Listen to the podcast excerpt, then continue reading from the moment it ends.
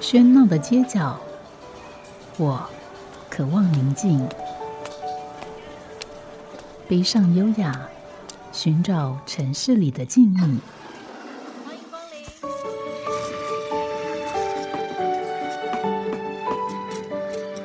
临。一杯拿铁问候，我们在书里相遇。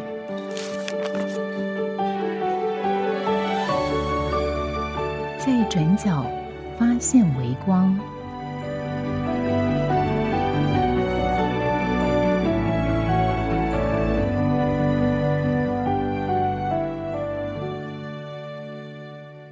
欢迎收听今天的《在转角发现微光》，我是主持人吴嘉恒。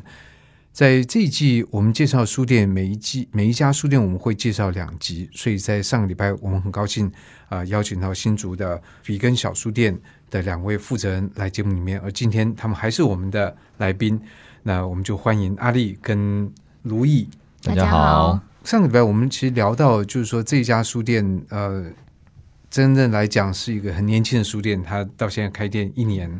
但是在这个开店之前是有个写作的工作，呃，等于说写作坊。那所谓写作坊，也就是针对在新竹当地的呃，可能中学、小学的这个学生，他们有要学作文的这个需求，因为卢易斯本身是师范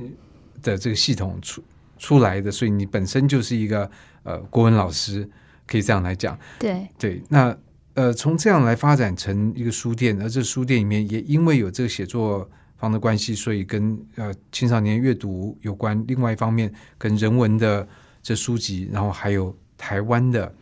这个呃呃方面的这些书籍是相关的。那另外就是说，在这个阿丽本身是学材料的，大学跟研究所都是学材料的，所以我我还是会感到好奇，就是说是什么样的状况你会想到要来开这个书店呢？而且或走上这条路就是？这些店为什么是书店而不是其他？哎，对对，我自己在大学期间就开始非常的爱看电影，看电影这件事情是很需要专注的啊。那而且在看电影的当下也是很，其实是蛮私密、蛮个人的一个过程。那看书的话，我觉得虽然书不会像电影，它是一个连续性的，你可以随时，放下，可以随时放下，然后随时在电电影也可以随时按暂停啊。呃，我讲的是比较传统的，我们对电影的定义，就在电影院里面。那所以看书，在我们现在这么众声喧哗，或是很纷乱的时代，或是资讯爆量这样的一个一个时代底下，我觉得书作为一个知识的载体，它不仅是传达各方面符合读者、符合你需求啊的一个一个知识载体，同时也是可以很难得的。我觉得在这个时代反而特别难能可贵的是给给予读者一份平静。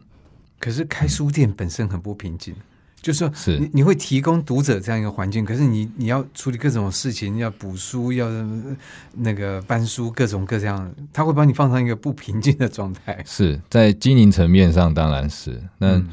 但是呃，即便到现在，也常常会勉强自己或提醒自己要呃抽出一些呃小空档。来看书，我就充当自己是读者，嗯充当自己是在这店里面的读者，然后就选择一个角落坐下来，看看看看，就是要看进去。嗯嗯，所以这边是要个勉强的这个动作。是呃，以现在的工作状态，必须要对，必须要就是勉强一个对，抽一个小小空档。那这跟你原本开书店的预想或想象，不会差距太远，嗯，不会差嗯对对，因为原本就知道说，关于书店的各种的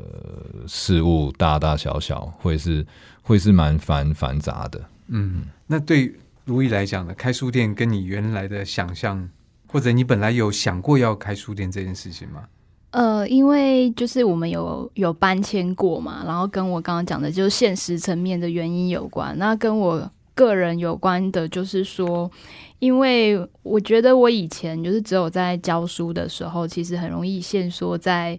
呃作文这块领域。那其实开开了书店以后，我自己的的想法是，我希望可以打开我自己的视野。那这一家书店，它确实就是给我最大的收获，就是能够让我在故意跟不经意之间，就是可以接触到这些各式各样的东西。那这个东西，当然对我自己的。呃，生活或是生命，或者是教学来来说，它其实都是有有帮助的。我不在于只是限缩于我自己是一个老师，而是我是一个书店的老板，我是一个想要推广新竹译文环境的人。我可以是更多实力点，对，有一个实力点，然后有更多的可能。而这个更多的可能，其实就是呃，我在开这间书店，或者是我之所以。呃，一之前要离开学校，也是一个很重要的一个推进的动力。嗯，但是补习班，我就也不是说补习班，就是说教作文可以想象，嗯，因为这个就你在那边，然后学生就来，然后再来，再来，然后你就是这样。可是，在学校相对来讲会比较开放一点，你会接触到不一样的东西。呃，我就有必要用书店这么这么更开放、跟 不确定的状态吗？呃，因为我曾经在学校教过书，教过呃，就是程度好跟程度比较不好的高中、高职，呃，公立学校、私立学校。夜间部。嗯，对，就是其实我看过蛮多不同学校的风景，但我觉得学校其实是一种对我来说啦，但有些人可能不是。我觉得学校是一种限制。嗯，就是我觉得在学校的环境里面，其实是一种限制。那这个限制可能来自于整个大的制度面对于老师这个身份的要求，就是，哎，你要上多少课啊？你要上怎么样的进度？然后要做哪一些事情？其实是有限制的。那离开了学校以后，其实反而可以感觉到这个世界的开阔，跟感受到它真实的样貌。那我自己觉得，在学校有些时候会觉得那是一个比较真空的环境，嗯，就是你所面对。虽然说现在可能社会整个是很开放的，但是其实整个社会对于老师的要求，或者是有些时候对于老师的一些嗯，怎么说，就是过高的期望，其实都给老师带来很大的压力，嗯。不，这就变成另外一个，我觉得很让我非常好奇，也也觉得我是真的常在想这样的问题，就是说，呃，我们有这么多人关注教育这件事情，然后有这么多人也的确投入在里面，然后感觉上面好像有一个所谓改革这这个这个棋子，一直一直在各地飘来飘去，飘来飘去，但是老师越来越不务正业，不是他愿意不务正业，而是他。被不务正业，然后我们也看到，就讲别的，不讲别的，讲作文。我自己真的感觉到，我们的作文，我所有限的经验所接触到的学生，越补越大洞。嗯，就怎么回事？他们读的东西，他们看的东西，应该比二三十年前的人更多。然后，但是他们的的词汇，他们的表达能力变得越来越薄弱。他们在这个过程面很早就已经注意到，也会去，比如说像上什么班作文班，但是怎么会越补越大？我很很困惑。我的问题是这个，呃，应该是说现在可以吸引孩子注意力的东西太多了。嗯对，你可以看电视，你可以看三 C，或者是跟。可是在这里面，我们还是可以得到一个叙事的架构。就像说电影，电影，我相信你，你很会看电影的人，一定知道怎么去叙事。你即使叙不出来，你也知道可以分辨什么是好的叙事跟不好的叙事。嗯，可是我现在觉得很多人年轻的真的连那叙事的好坏都快分不出来了。我觉得有有一个我自己的观察是，我觉得现在的人或者是现在的孩子很难安静下来。那这个其实写作这件事情，或者是阅读这件事情，它其实是需要一个安静跟沉淀的心。嗯，那当你的心一直处于一种浮躁的状态，那就是像那个湖水一直不停的被风吹着，你你即使想要好好的去写出一篇文章来，那你的心没有办法定下来的时候，其实是很困难的，因为。呃，写作它其实就是把我们的经验、我们的情感、我们的思考好好的整理下来。那它其实是有一些脉络可循的，但是在那个之前的前提是你的心没有定，那很难。就是说后面它其实训练的可能是比较技术层面的。所以，那你等于说你现在在教的不是一个技术的而已，而是还有包括更广的脉络的，怎么样让自己透过跟文字的相处，把把自己慢慢整理起来。其实技术层面当然还是会教，就是说你在课堂上面的看起来的课程是技术层面的，怎么描写声音，怎么描写风景，但是在那个之外，可能有些时候必须要。跟孩子谈的是一种心里面的调整，就包含比如说，你先愿意去写烂作文，你先愿意去写，就是呃，不要给自己有一些过高的期待，希望说一刚开始就写出来很厉害的东西。那另外一个就是说，我们可以借有一些呃文学作品，让他可以看到说这些文学作品是怎么样。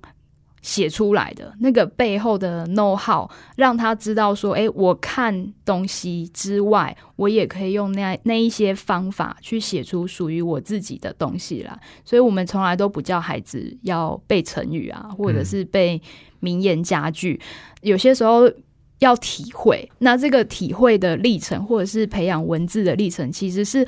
很漫长的。对，可能。至少多到你们楼下去看书，对 对，没有错。可是你这样观察，你们的这个学生真的会在你们那边停留比较久吗？就是说，他不是只有说，啊，我我时间就是掐来这边上课，上完课就走，而是他真的会习惯，而且也也乐意这样做。哎，我早点来，先看看书，或者晚点走，看看书再走，是有的。有一些时候还会跟家长一起来，对，有些时候会跟家长刻意的协调嘛，或者说，哎，你可以晚一点来接他哦，让他哎晚个十分钟，然后让他在这边看一看。那有些小孩就是，呃，我们有些学生没有课的时候，他其实也会路过进来。看一看书，或是跟我们聊聊天，就是说，因为跟我们比较熟了，那他其实会觉得说，哎，这个是一个我比较熟悉的环境，所以我会愿意到这个地方去，就是不管我有没有课，那这个其实也是我们开书店。之前的一个初衷就是，我不希望这些学生就是来上课才愿意接近书。那没有课，或者是他就算没有来上我的课，不是我的学生了，他还是一样，就是这是一个为他开放的地方。然后永远有一个小小的书房，永远一个小小的客厅在那里。如果你愿意的话，你就坐下来翻一翻书，然后让你的心沉淀下来。嗯，但这个的根源，我相信第一个他。它是一个很长远的耕耘，但我自己的经验就是，我我是念新竹中学的，然后我们那时候其实又又住校，不在学校里面吃饭的，就会到那个外面的那靠那个交大东三街。博爱校区，博爱学校区那边去吃自助餐。然后那时候就有一个书店叫学学府书院，他的老板就是后来到清大去开这个水木书院的苏先生。是，那我们事实上每天去去吃饭前或吃饭后，一定是到书店里面去。晃一晃，这边东翻翻啊，那边西翻翻。其实真的想起来，那段期间在他书店里面看了不不少书，也买了不少书。而这个东西的影响其实是非常久远，甚至我觉得我会走上出版这条路。这真的想想，跟那段时间的阅读很有关系。说那影响可能是在不知不觉当中一种潜移默化，可能也在在许多年之后回过头来才回过头来看，才发现说，嗯，那段时期。这样的一个逛书店的经验，那或许只是当时随意翻翻，但是那个会有那个熏陶在那过程当中。这也就是说，呃，为什么是书店，或者甚至是为什么是一家实体的书店，它的价值，它在这个这么网购这么盛行的。的时代，我们还是选择比较艰艰巨的这样的一个方式去经营，因为我们看在那个一家实体书店，它带给读者啊，不管他是常客，或者是或是只是只是路过来逛一下，它带给读者的那种嗯，属于逛书店的不期而遇。对，那这个不期而遇就呼应到刚刚卢毅有提到的，就是说拓展视野。我们的世界非常的多元，非常的丰富，每个人的所能够接触到的面向很有限。如果透过像网购这样的一个的比较有目的性的这样的一个搜寻的方式啊，或者是大数据的方式去做一个导引跟计算的话，这个就那种不期而遇的情况就比较不太可能发生。但是在一个实体的店面，就会有这样的一个一个一个潜潜移默化的效果对，是一种对不过我觉得刚才呃阿丽讲的这个，就是说非目的性其实很重要。就是我们其实现在因为大家很习惯把自己弄到一个极为目的性的人，好像是有目的性的一种动物。你你所有的动作都要知道自己为什么做，然后自己目标设定在哪里，如何达成。有目的性，还有实实用性。对，但是效率、效果，对，但是人不是机器，我觉得这个呃人性的这个部分，我觉得其实在以以现在整个社会建制来讲，我觉得书店还是是非常有人性的一个一个一一个空间，对，嗯，啊，因为其他你说进百货公司好像，呃，进百货公司它是一个一个一个一个一一个杀鸡场的过程嘛，就是说每每个他都要来争取你，你这边把你的荷包挖一块，没人，然后然后给你贴上一个什么东西，然后等到你离开的时候，你就大包小包这样，对 这是我们消费社会最喜欢做的这个事情。但是书店也它无可避免，它自己是一个商业的这个这个场域，它也在做这样的事情，但是这个中间所喂养的东西其实是很不一样的，是嗯但是这个喂养的对象是什么样子？也就是说，新竹的读者是什么样的面貌？我想这是我个人会很好奇的。我相信可能从啊阿丽你们这个开店的过程呢，也会对这个新竹的这个读者的样貌、他的他的状态、他的这些动机等等等等，会有一些观察。那呃，以你们在地，因为你们是新竹人吗？不是哎、都不是。但是我已经因为工作关系，在新竹已经迈入第十年。哦，所以还是有这样的一个关系。不然，我想说，如果你们不是两个人都不是新竹人的话，其实在，在呃，在任何地方，台湾任何地方应该都可以开这个书店，但是你们选择在新竹，也就是因为你在这边待了，十年，是所以这个十年也改变了你的人生。可以这么说，没错。那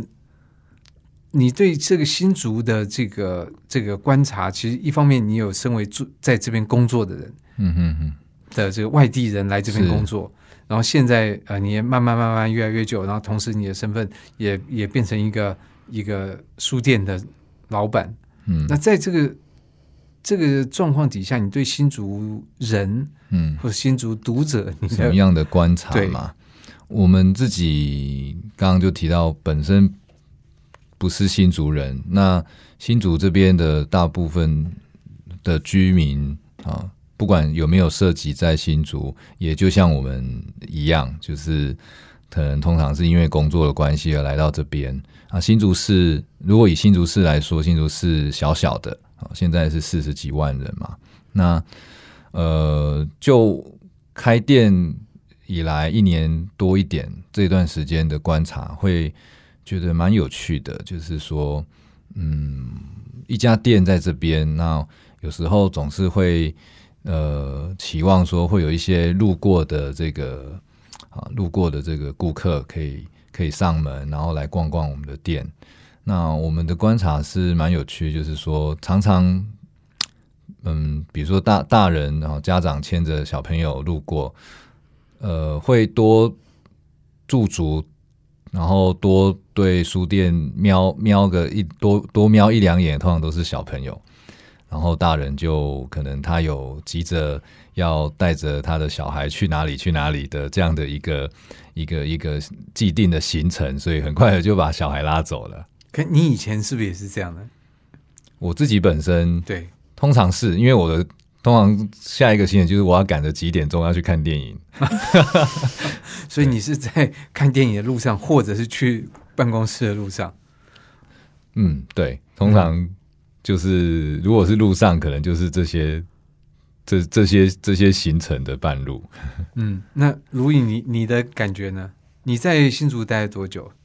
大概也是七八年了。七八年。所以、呃，刚才呃，就你你为什么会到新竹来？是工作的关系，呃，也是工作的关系，教书的关系到新竹来。对我那时候有到新竹中学代课，哦，真的。嗯所以你们两位到新竹，第一个对他的印象怎么样？因为我在到新竹之前，就是我我自己是桃园人，那在那之前，其实我在台北读书。那，诶，我对新竹的第一个印象就是那个精准的数字，就是说，怎么讲？呃，在新竹的很多的路口都会有倒数计时那个红绿灯。现在可能很多地方都有吧，但是可能那个时候觉得比较少见，然后我就觉得压力好大，就是每每一次等红绿灯就开始 九十八九，然后开始，然后旁边人就会先熄火，骑摩托车的骑士就会先熄火，等到倒数十秒钟的时候，大家就开始转开启动，然后同时蓄势待发，随时准备要冲出去的样子，然后我就觉得这是一个非常要求精准数字的地方，然后还有另外一个印象就是。但呃，对于人行人人行走空间的不足，就是呃，也许很多台湾很多城市都是这样子，比较没有人行道的空间。那那在新竹，就是有很多的店家的门口都是塞满了摩托车，然后并排停车啊等等的这种情况。那我自己就是会比较喜欢用步行的方式去认识一个地方，或者是有些时候会想要在。走路的过程当中，去发现说有没有什么不一样的东西，然后我就会发现到重重的阻碍，就是很难悠闲，因为你你的那个悠闲随时会被冲进来的摩托车给打断。对啊，不过新竹就是说以它旧城来讲，但走是很好走，因为那个城市本来就不是设计一个给有车辆的 城市，因为那时候还没有这些东西，等于说是后来的人的数量还有人的使用的方式，使得那边变得其实相当的拥挤。那我不知道。对你来讲，阿丽这个刚到新竹，对他的印象，或许跟大部分的人对新竹印象类似啦，就是风很大，是一个，即便到现在还是有点不太习惯的一座小城市。哦，我我其实是很喜欢风，所以到那边觉得哇，风这么大，蛮好的。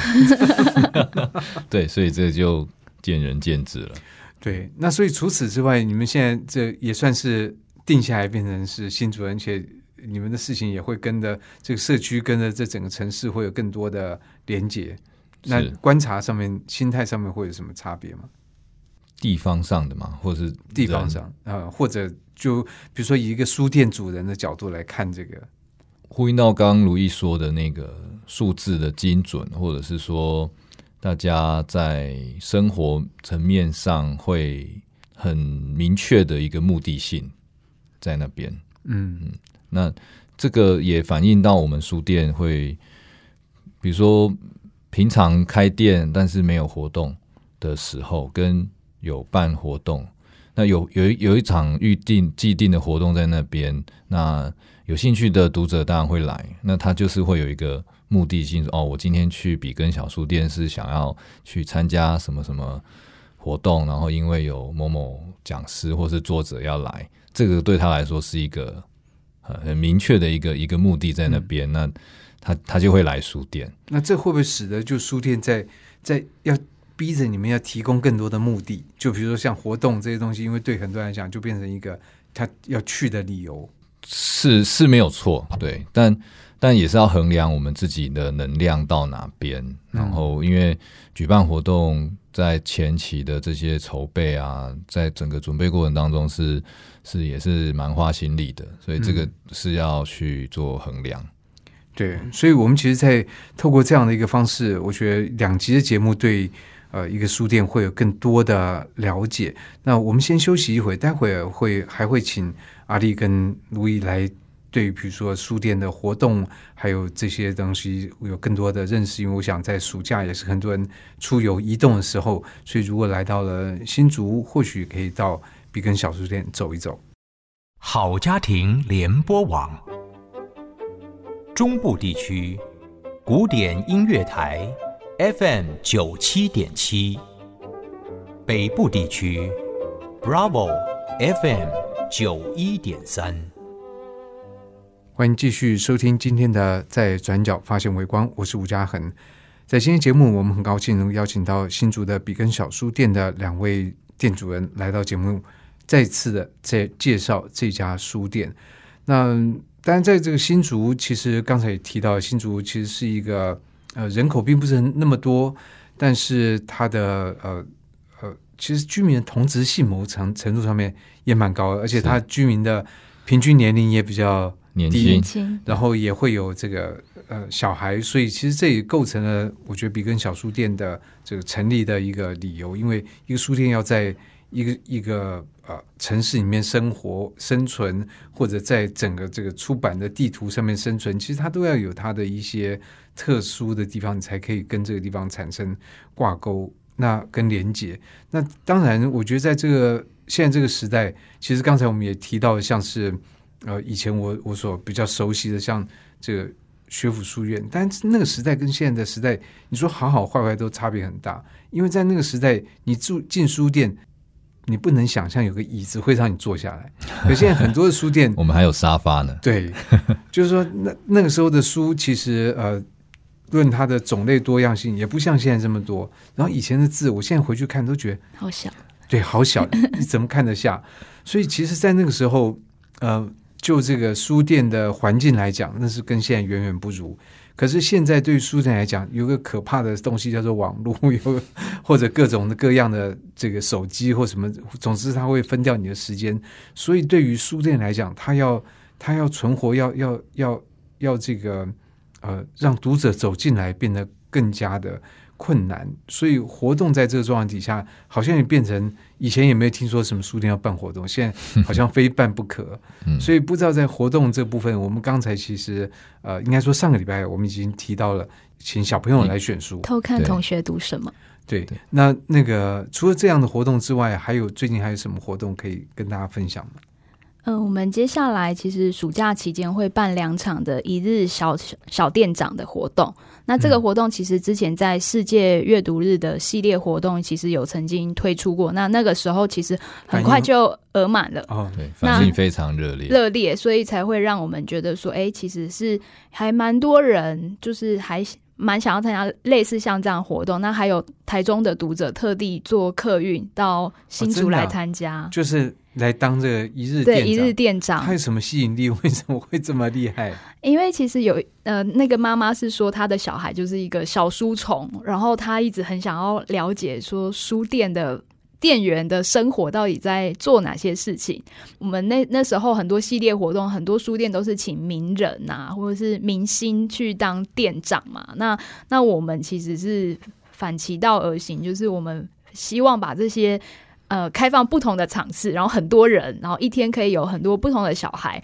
然后来了解这家书店，然后实际的参与书店的一些工作。所以不是一天只有一个店长，而是好几个小朋友都可以来当这个，在那一天当店长。对，那一个批次大概是一个半到两个小时的时间。那那我们会有一些设计的活动，这样。可是呃。这个设计活动要他们做什么呢？最一刚开始就是说，开店之前你要先清洁打扫。其实书很容易长灰尘，然后你要保持这个书店的环境的干净。然后再来就是说，我们要让他们，就是我们会让他们给一个出货单。那这个出货单里面可能有一些我们已经挑好的书，然后要让他们去上架。那上架要放到对应的书柜的时候，其实他就需要去看、去了解说，哎，这家书店。呃的柜每一个柜位是怎么样去分配的？然后还有这个书的呃内容，它是不是要放在对应的类别？因为有些时候书名会有一点会让人家有点误导的效果。对，这个很有名，就是以前听说那心灵鸡汤也被放在食谱食谱类。对，然后呢，这这个部分结束之后，我们其实还有一个部分就是让呃这些小店长来推荐书。然后，呃，这个推荐书一样会有一个推书单，然后后面还会有一些结账啊，就是让他们就是说实际的贩售，感受一下，感受一下那个，就是我们都是现金交易所以他们没有在搬书，也是要啊，嗯，对，但一点点而已啦，不敢让他们尝试太多，对，只是。稍微，这就是个体验了，就是体验一下，说还是会有这些搬运的劳力活啊。刚刚说到的清洁打扫也是一种劳力活，或者是说，我们上次在配合那一次呃世界阅读日的这个小店长体验，当天就有活动，就是有讲座的。那那作为一个店长或店员，他也是需要配合这个活动去。呃，写一些这个活动的的这个小白板啊，海或是贴海报啦，啊或者是呃活动的这个这个空间要先做呃排桌椅啊这些，好这些相关的准备动作，嗯。嗯，所以大大家参加过之后都高兴吗？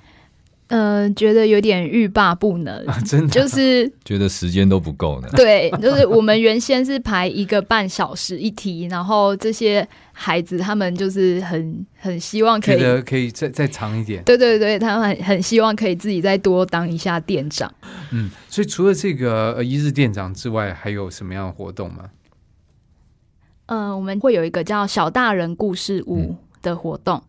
那因为我们其实诶你们真的很会想哎、我们其是是实三个臭皮匠，臭皮匠。相互的脑力激荡。嗯，所以这是一个你说小大人的故事屋，对我们原本其实会有固定的说故事老师或者是说故事妈妈，然后来我们书店讲故事给大概呃三到八岁的小孩听，学龄前的孩子听。那这个其实就是要让他们走进书店，然后也亲近书本，了解阅读。那后来就是我们的店长提出了一个构想，就是因为我们跟学生的连接是很紧密的，所以我们就开发了一个，就是说让这些大小孩说故事给小小孩听的这样的一个机会，就是我们故事也是大小孩自己选嘛。，对让这些大小孩自己去选他喜欢的绘本。然后在这个活动当中，那也许就是两两一组为搭配，我们还有经过一些简单的甄选，然后让他们就是有观摩，然后还有说明，然后还有一些呃前面的训练，然后到呃活动的时候可以呃说故事给这些小小孩听，嗯，好像感觉好像以后可以办阿公阿嬷说故事给，也许可以也许可以下一波。但我觉得在这个里面，呃，都有一种好像，呃，你们很会去善用这个读者的资资源来转换他们的身份，来变成这个参与活动，就参与书店运作的一环。像刚刚比如说这个讲故事，但我想可能，呃，这个两位老板都都也很可以讲，但是你宁可找读者讲给读者听。对，我们一直都会希望说，嗯，其实读者的客群没有分的那么开的。对，好、那有有常来的这些呃，我们的学生啦、或者是小读者，那也可以带着他们的爸爸妈妈，呃，来一起来书店参与书店相关的活动，或者是说平常时候来逛逛书店，就是不同的客群，他们相互之间都是可以。呃，有一些连接的这个管道在这边。所以以你观察，这个爸爸妈妈他们看书的这个进来的状况有待改善。是，不，这就是我觉得另外一个问题，就我们都都跟小孩说，哎，你们要要要要要多看书，然后自己都不看书，自己没有以身作则，或者说，哎，你们不要再划手机，然后自己转身就不给划。对啊，嗯，所以在在这个未来，这个呃，你们这书店会有什么样的计划或者说规划？因为现在感觉还有很多事情是可以做或者需要做的。嗯嗯。我们未来的话，当然会有会视情况看，像刚刚提到的，像小小店长这样子的一个活动，如果说反应热烈的话，会呃持续的去定期的去举办。好，那还有就是说，嗯呃持续的去设法去把呃不同客群的读者去连接进来啊、哦，不管是社区的读者，或者是比较呃远道而来的，比较是锁定议题的的这些读者朋友们啊，像。呃，刚刚提到说小店长有这个从台中哦特别跑过来参与的，那我们也有曾经有有一次这个办这个我们要喝干净水啊，这个是在新竹地区新竹县是大家非常关心的这个水资源议题的一个联盟啊，那那一场就会就是那一场那场讲座还特别有一位老老医生，他是从彰化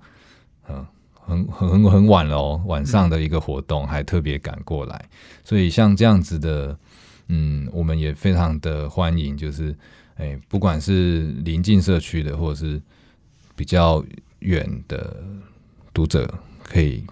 来参与书店。嗯，所以这样听起来，其实似乎未来呃，比根小书店也会跟，就是就是说跟新竹的这个社区也好，或者说跟一些居民关关注的议题也好，那这个东西当然就会跟所谓我们在讲的，比如说公民社会的这些议题会相关，然后也会跟可能呃新竹在地的文史这件事情也有比较多的关联。那我记得呃，就是也不是我记得，就是我我实际上我们刚刚在。聊也聊到，就是呃，在书店所处的附近，我们知道这是科学园区，但其实它也有它的一些历史。就我们其实想象的、所知道的，一般大家知道的新竹，哦，新竹的城隍庙，有旧城，但其实在这个科学园区的附近，它也是有它的历史的一些对轨迹在那边。对，呃，比根小书店坐落这一区之的老地名叫金山面。嗯，就是金山面面是就是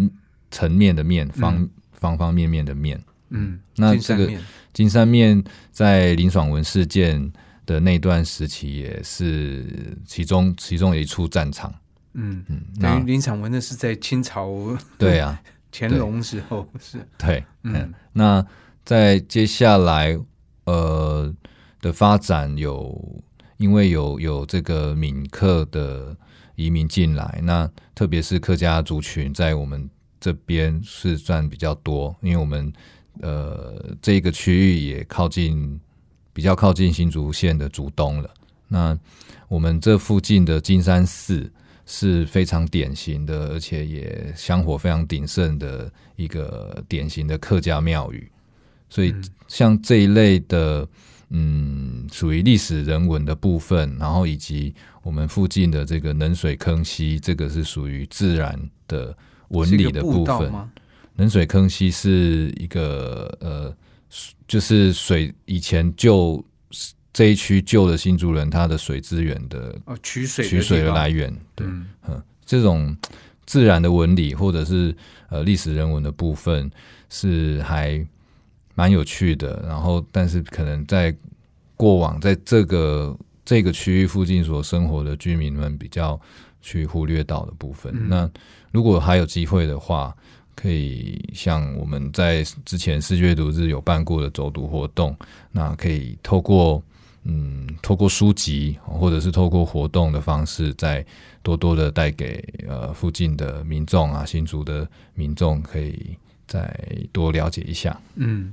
所以其实我这样听着，我觉得好像在脑子里面慢慢勾勒出来一个小旅行的面貌，就是说，哎，到你们这边不是说只有一间书店，然后其他什么都就就不知道要干嘛。其实在这书店看一看，坐一坐，然后跟呃老板聊一聊，然后附近有一些，比如你说刚刚说的这个金山寺，人水坑溪，对，可以去看一看，感觉是一个可以消磨大半日的旅行。嗯，那也很谢谢今天两位来到节目里面来。介绍你的书店，同时也呃跟我们分享了很多跟这个书店跟你们自己相关的事情，而且希望听众朋友有兴趣、有时间可以到笔根小书店，铅笔的笔，根做的根，对，来走一走。那今天非常谢谢两位，好，谢谢。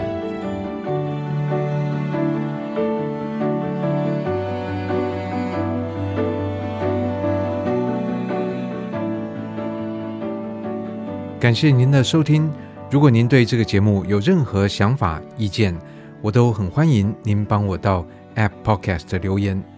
打分评星，也邀请您订阅这个节目，并分享给身边的朋友。我们下集再见，拜拜。